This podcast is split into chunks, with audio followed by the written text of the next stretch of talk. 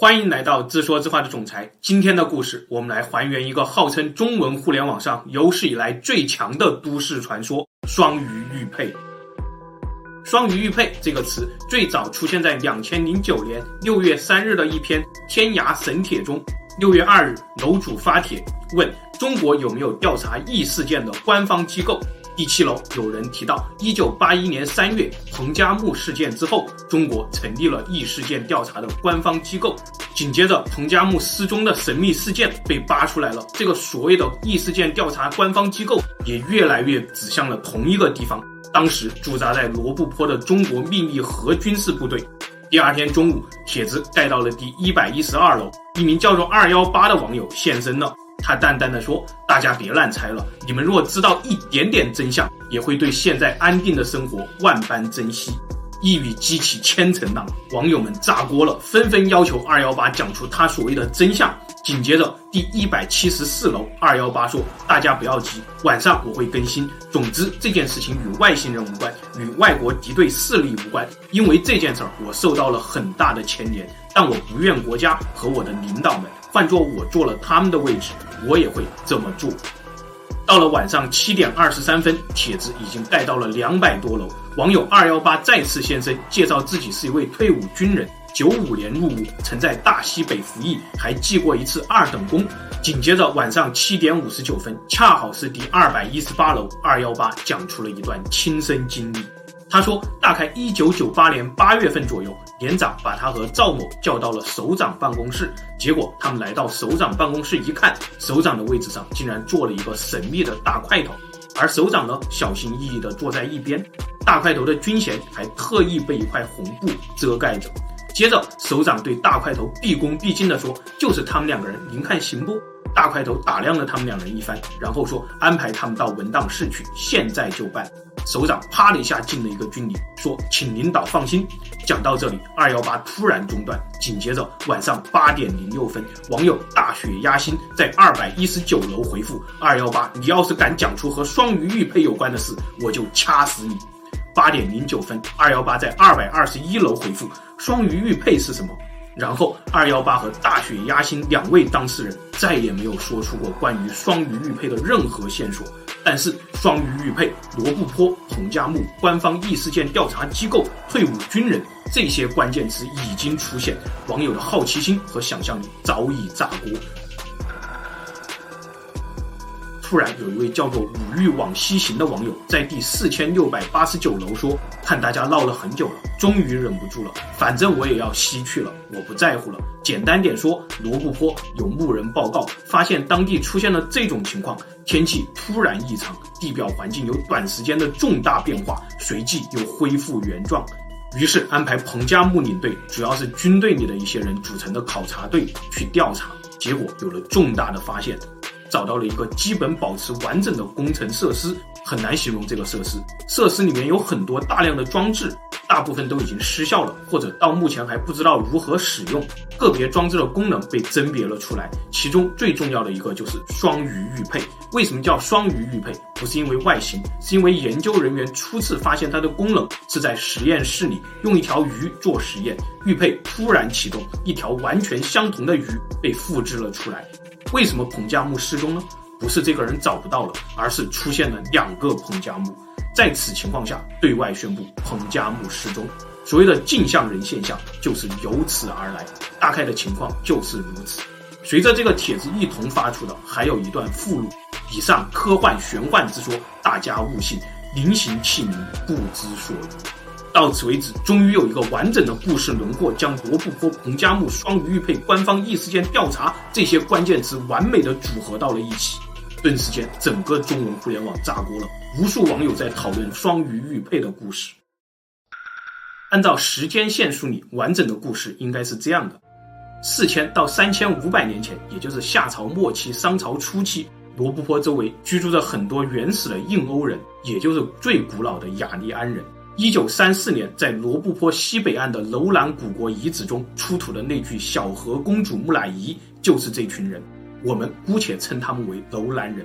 传说楼兰人是这个地球上最古老的丝路经销商，东西方无数的远古秘法传说，甚至上古神族的遗物、高科技档案等等等等，都在他们这里集散。更有传说，当时仍然有一小撮上古神族就隐藏在楼兰国中。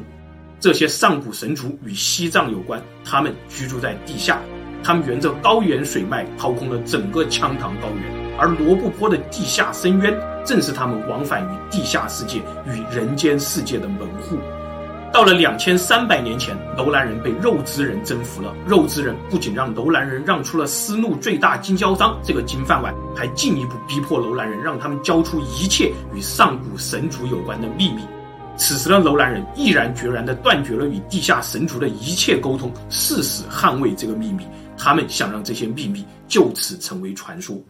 一百年后，到了两千两百年前，肉孜人被更加恐怖的匈奴人击败了。匈奴人发誓不惜毁灭整个楼兰，也要得到传说中的上古神族秘密。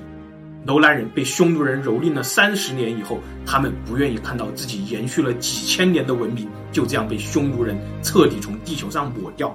终于，他们中的反对派以上古机密为条件，向匈奴人的敌人发出了求援。公元前七十七年，汉朝使者傅介子到达楼兰，二话不说，当庭斩杀楼兰王，再立新君，迁都鄯善。与此同时，汉军铁骑开进鄯善，与匈奴对峙。最终，这把打开上古秘密的钥匙落到了汉朝人手中。从此，得到了一些上古秘密的汉军变得所向无敌。汉军的铁骑在西域、在北庭、在卢龙、在漠北四面出击，打得匈奴远遁东欧。匈奴远遁以后，大汉被新莽篡权。王莽其实是个关键的人物，他的故事我们后面会说到，大家先记住这一点。又过了四百五十年以后，当北魏拓跋鲜卑开进楼兰时，这里已经不再是从前的丝路绿洲，罗布泊已经迅速干涸，楼兰人早已消失，一切都被风沙所掩埋，一切秘密都归于尘土。但鲜卑人听说楼兰人的一小撮秘密曾经被肉孜人带去了印度，于是鲜卑的北魏和继承大统的李唐不遗余力地去印度取经。又过了一千五百年，时间到了一九零零年，瑞典人斯文赫定再次来到了罗布泊，在风沙中发现了楼兰古国，发现了那位小河公主的族群，似乎一切秘密又将重现人间了。很快，五十年后，一九五零年代，罗布泊出现了沙民的传说。沙民是指国民党的残余部队，他们且战且退，躲进了罗布泊。但当解放军追击到罗布泊以后，却发现沙民的生命力异常的顽强，夜晚借着微光就可以精准的击杀跟踪他们的战士。被抓住的沙民妇女，即使没有了血压，还能自然分娩。就算是一名年老的沙民，他的体力也远超一位年轻的战士。这批人后来没有下文了，但他们是故事的影子。我们接着看。与此同时呢，罗布泊还出现了镜像人的传说。镜像人是指一些胆子大的摸金校尉，他们三五成群，沿着当年斯文赫定的足迹，去罗布泊中寻找古楼兰的遗产。但是当他们回来的时候，很多人变得疯疯癫癫、力大无穷，还充满了暴力倾向。最可怕的是，这些人当中很多是成对出现的，去的时候一个张三，回来的时候变成了两个一模一样的张三。而更可怕的是，其中一个张三的内脏和生理结构完全与正常人相反。还有更可怕的。这些发狂的人抓伤或者咬伤正常人以后，正常人不久以后就会和他们变得一样，人不人，鬼不鬼，像丧尸一样。根据美国作家麦克斯布鲁克斯的说法，罗布泊最后一次爆发丧尸事件是在1987年，当时飞过中国的美国高空间谍飞机发现成群的丧尸在围攻中国军队位于罗布泊内的秘密核设施，军队出动了坦克和装甲部队清理这些丧尸。这则记录被麦克斯记录在他的书籍《丧尸生存手册》当中。麦克斯记录这条丧尸事件的来源，则是同期瑞典媒体的报道。说回我们的时间线，一九五零年代的沙民镜像人事件之后，接着就是一九六零年代的核爆事件。当时美苏两位霸主突然一反常态，同时支持中国试爆原子弹。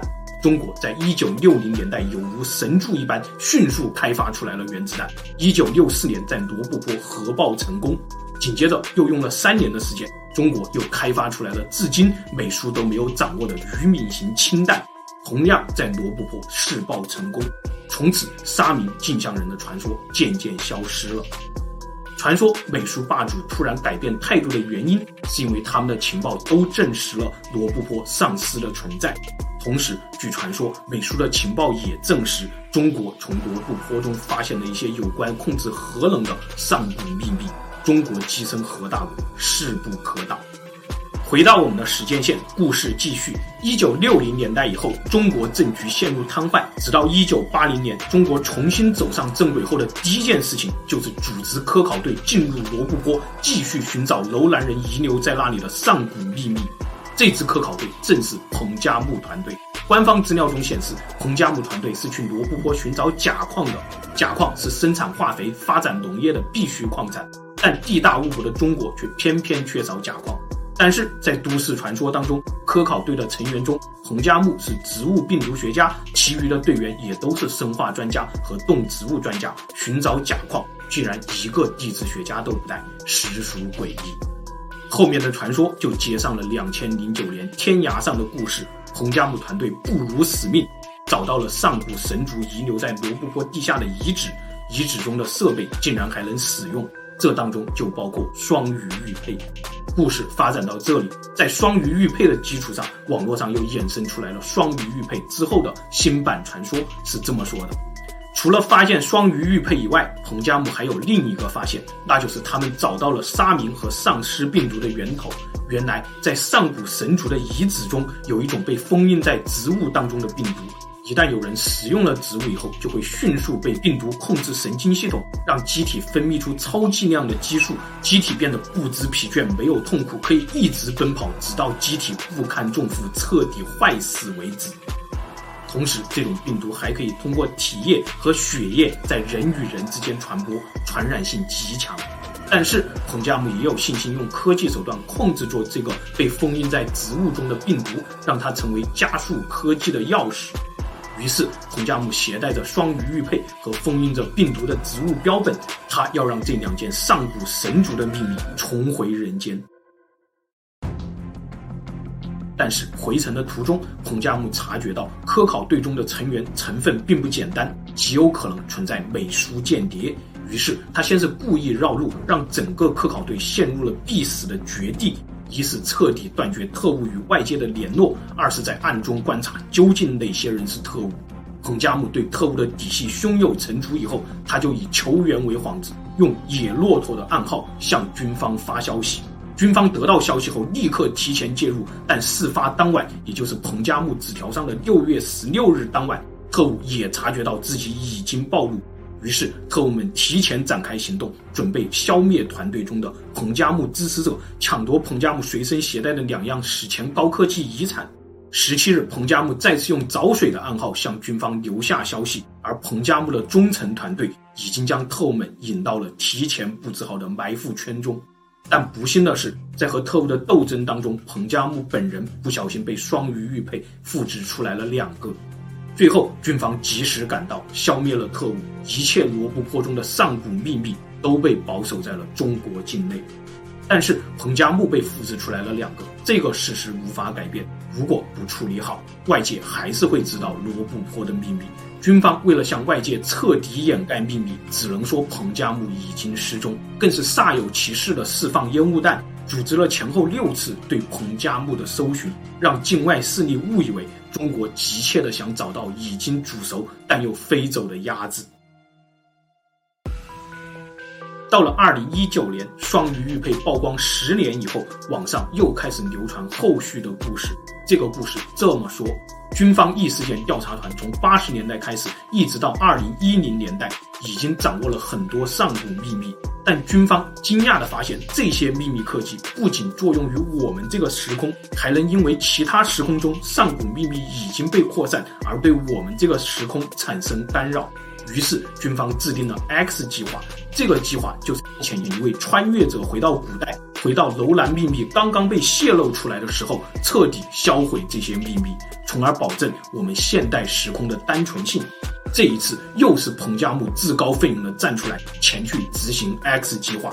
彭加木让一个分身留在现代传递情报，另一个分身回到汉朝，成功篡夺了大汉江山，并且从汉朝那里继承了刚刚泄露出来的楼兰秘密。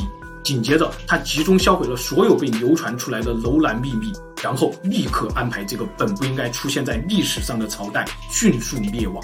于是，我们今天的历史上看到了一个夹在西汉和东汉之间，仅仅立国十四年的新莽王朝。看到了一个发明游标卡尺、解放农奴、平均地权、践行社会主义，甚至发明了迷你裙的穿越皇帝王莽。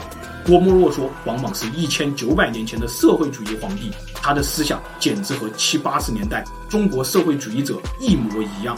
殊不知，王莽正是一位从现代穿越回去拯救世界的超级英雄彭加木。最后，夫人说。双鱼玉佩是十一年来网民们集体创作的都市传说，纯属娱乐。故事情节、人物名称如与现实雷同，纯属巧合。